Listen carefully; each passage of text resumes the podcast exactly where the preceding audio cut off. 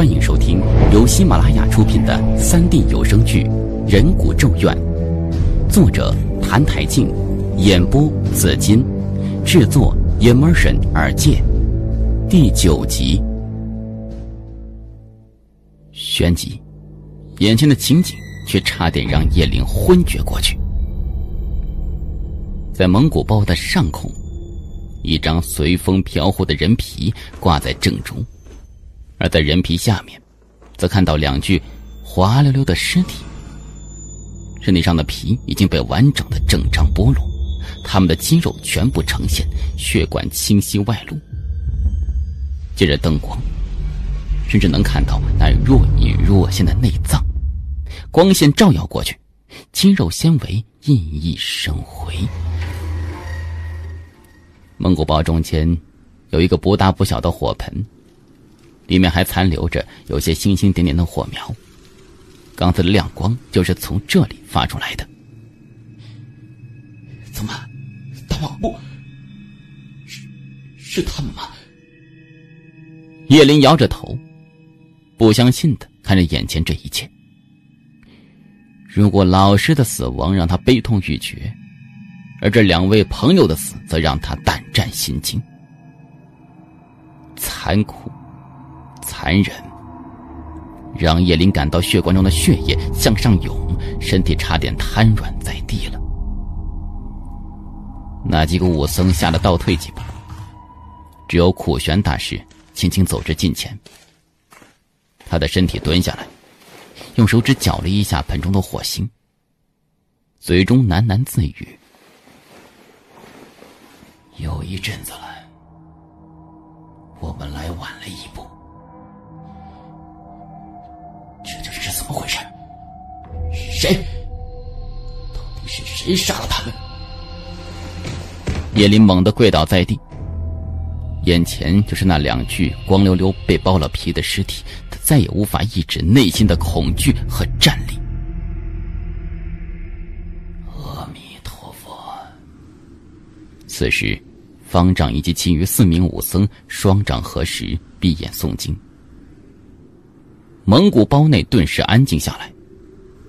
只是那张飘忽不定的人皮还在半空中左右摇晃，身上的寒气被激起，四位僧人不由后退几步。阿弥陀佛。在古印度，有人称这种刑法为“小火去细毛”。先用盆中的火灼烧皮肤，皮肤烤熟到三分的时候，这时候半熟的皮肤会自动与肌肉分离，能很容易把整张人皮切下来。方丈，到底是何人如此凶残？难道是是印度人吗？苦轩大师摇头。他看看在旁边跪着的叶林，声音有些发涩：“施主，我们暂且返回寺中，留下一名武僧看守蒙古包，然后我派寺中僧人去报案。谁？到底是谁这么残忍？是谁杀了我的老师和我的朋友？是谁？”叶林痛苦的抓住头发。七世男儿此时哭得像个孩子，鼻涕眼泪直流。此时的叶林不但惊怕，而且自责，都是自己害了曾曼和大炮。如果不约他们来阴山，也许事情就不会发生了。叶林被武僧们拖出蒙古包，只是他的身体只是向草原上倒去，身体着地。草原上那亮晶晶的露珠，瞬时沾满脸庞，混合着泪水流淌下来，已经分不清彼此。苦玄大师哀叹了一声，步履蹒跚的向前走去。天亮之后，呼和浩特的警察聚集到草原之上，蒙古包内的景象触目惊心。几十年过去了。草原上一直安静祥和，从未发生过这么恶劣的刑事事件。随后，天津市加伦队长也来到现场，并见到了遭受巨大打击的叶林。加伦目光有些深沉。草原的清晨是多么富有诗意呀！太阳从地平线上缓缓升起，一轮红日有些耀眼，翠绿的草，清亮的露珠。不远处有一群群雪白的羊儿，只是蒙古包内晃动的人皮，却为这清晨染上一层莫名的诡异。草原上杀人，手段又是如此残忍，并且凶手好像已经准备好了这一切：宽大的火盆、用仙草编织成的绳子，以及被剥皮之后两人的姿势，甚至都有了很好的设计。此人应该了解叶林的全部行踪，绝对不会即兴杀人。他们二人的死和马教授之间到底有没有关联呢？众人勘察完现场，叶林的情绪也平复下来。昨天一晚上，他整整在草原上跪了一夜。也许是愧疚，也许是为了一些莫名的东西。此时，他终于在警员的搀扶下站起来了。叶林的声音阴沉而冰冷：“队长，你们一定要找出凶手。”加伦自然知道破案的重要性，不管是对死者还是家属，都是最好的交代。可是，这两起案件跨度极大，并且死亡方式残忍而特别。照现在看来，应该是团伙作案。只是不知道他们为何要瞄准遗迹考古所里的工作人员。叶林把昨晚苦玄大师的话述说了一遍。这样的包庇方式来自印度。苦玄大师，他在哪里？旁边一名武僧向前走了一步。方丈年迈。昨日又遭受打击，所以先回到寺中了。好，马上带我去见苦玄大师。嘉伦有些急迫，也许在苦玄大师嘴中能多了解一些案情的情况。一行人匆匆的回到寺庙中，正在扫院的小和尚抬起头，旁边武僧走到前面说：“元修，方丈在哪儿？”方丈在房中休息。白队长他们过去。武僧辈分高一些，直接吩咐元修说着：“施主，这边请。”元修放下手中扫帚，在前面带路。到了院外，这里出奇的安静。加伦队长和叶林对看了一眼，似乎透着一股不同寻常。元修上前轻轻叩门，可是房门却吱呀一声打开了。众人的眼睛晃了一下，大家发出一阵惊呼，身体不由自主的便往后退去，一直退到墙角处，依然能感觉来自身上的战栗之感。墙壁异常阴冷，血液在瞬间凝固下来。也许这一刻，将是一辈子的噩梦。前面就是苦玄大师。他身体白的有些耀眼。更令人感到恐怖和骇人的是，他的身体从腰间被斩断了。现在，他仅剩下身体的一半，腰部紧贴着冰冷的床面，旁边是散落的佛珠。腰斩，腰斩。叶林喃喃自语。此时已经无法用言语来描述心中的恐惧了。方丈，方丈，阿弥陀佛！袁秀已经吓得浑身颤抖，然后他快速出了房间。不一会儿，寺院中传来纷杂的脚步声。腰斩，拦腰将人斩断。人能维持生命下来，主要在于脑袋、心脏和肺脏，也就是说。要害部位都在人的腰部以上。如果将人拦腰斩断的话，虽然也是致命伤，不可能再活命了，但是一时半会儿却死不了。腰斩的目的，就是为了延长死亡时间，让人多受痛苦，这也是古代酷刑之一。现代社会中，这样的杀人方式简直是闻所未闻呢。贾伦当了一辈子警察队长。从未见过如此的血腥和诡异。他体内血液上涌，犹如变成千百个铁锤在身体内用力敲击着。苦玄大师由于痛苦，腰部已经极度扭曲了，嘴角还渗出丝丝的血迹。视线往下移，自腰部以上那平坦之地，竟然刻着一些血字。胸膛上用刀划出字体模样，血液还未干涸。这大字占满了苦玄大师的整个胸膛，若隐若现的这些字体让所有人头皮发麻。字体有些奇怪，甚至透着古怪。就在加伦队长眉头思索的时候，旁边的叶林却惊道：“这，这是梵文。”叶林主修考古，从甲骨文字体一直到各国字体，他都是有所了解的。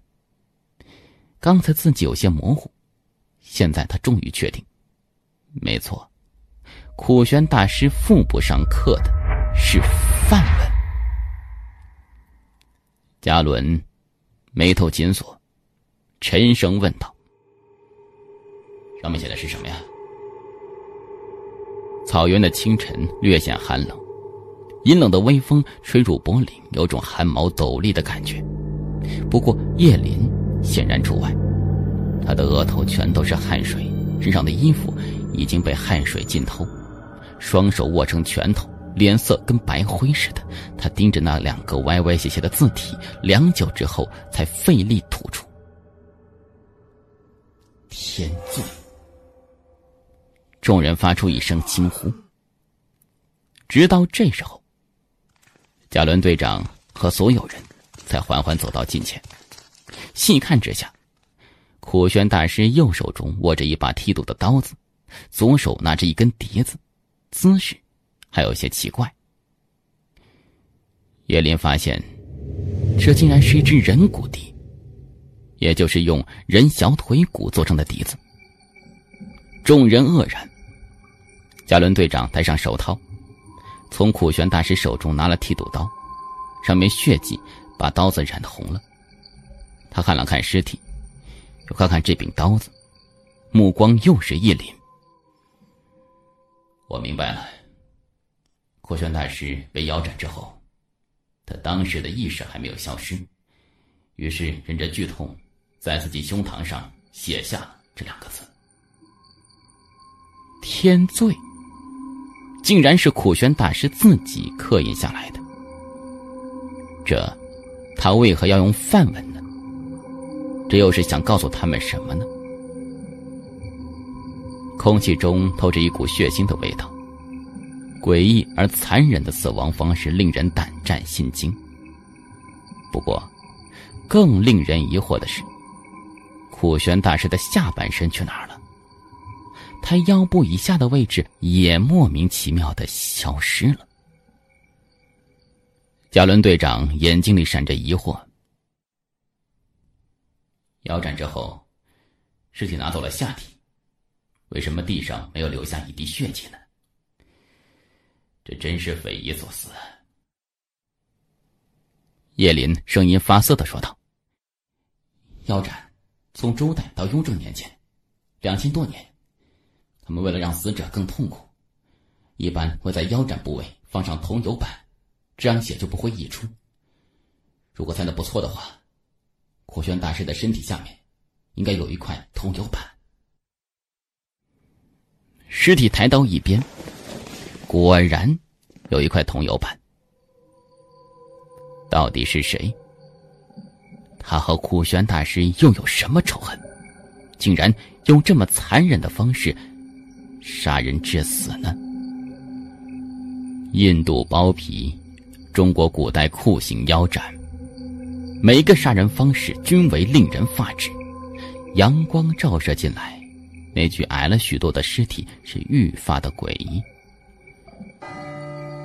寺中大殿念起了佛经，他们在为苦玄大师超度。悲泣的调子令大家呼吸急促，空气也似乎变得沉甸甸的。周围一片漆黑，只有昏暗的灯光若隐若现。叶林疲惫的闭上眼睛，身体缩在宽大的座椅上，似乎一切都被抽空了。窗外望去，能看到点点繁星在空间中移动。他们距离自己好近呢，近得恨不能去摘下一颗来。看了一会儿，叶林又闭上眼睛。夜深了，就连空姐都闭上漂亮大眼睛。所有乘客都在昏昏欲睡。午夜，机舱内多了一种沉闷之感。叶林从呼和浩特坐上回天津的飞机，来时是三个人同时，而此时却是孤单一人。现在，距离曾曼和大炮的死应该是三天之后。发现苦玄大师的尸体之后，加伦队长迅速对寺内进行封锁。并对寺中的所有和尚连夜排查，不过却没有得到任何有价值的线索。很显然，苦玄大师的死绝非偶然。曾曼、大炮、老师以及苦玄大师，他们之间的死具有千丝万缕的联系。而苦玄大师腹部的血渍又说明了什么？天罪，天罪。难道这里面还有什么意义吗？叶林的头有些痛了，睡不着也不能闭眼，否则脑海中全都是他们几人的身影，这让叶林痛苦不堪。黑暗中，他的眼睛闪着一抹光亮，犹如夜晚的猫，发出几束令人胆寒的目光。不过，里边更多的却是惊惧和害怕。加伦队长的最后一句话一直萦绕在耳边。事情也许才刚刚开始。苦玄大师吹响人骨笛之后，马哲死亡之后，便是这场令人发指的案发现场。凶手为什么选择这么残酷的死亡方式？只是我内心感到深深的不安。也许下一个目标。加伦队长看了叶林一眼，眼中目光耐人寻味。即使加伦队长不说，叶林也能感到危险来临。也许，下一个就是自己。一种未知的危险在慢慢靠近。不知道自己是被斩断手脚，还是被剥了皮。他妈的，这个变态混蛋！巨大的恐惧冲击着脑部的神经。叶林终于狠狠骂出一句：“也许声音比较大吧。”昏暗的灯光之下，有好几双眼睛看了过来，眼神中带着一抹愠怒。他的头又低了下来，旋即又痛苦的闭上了眼睛。您刚才听到的是由喜马拉雅出品的三 D 有声剧《人骨咒怨》。QQ 群二七六五七七二七二，声明：此音频仅供本群内部交流讨论使用，请于二十四小时内删除此音频。更多资源尽在微信号：幺三四二九九二四五四二，欢迎您的加入。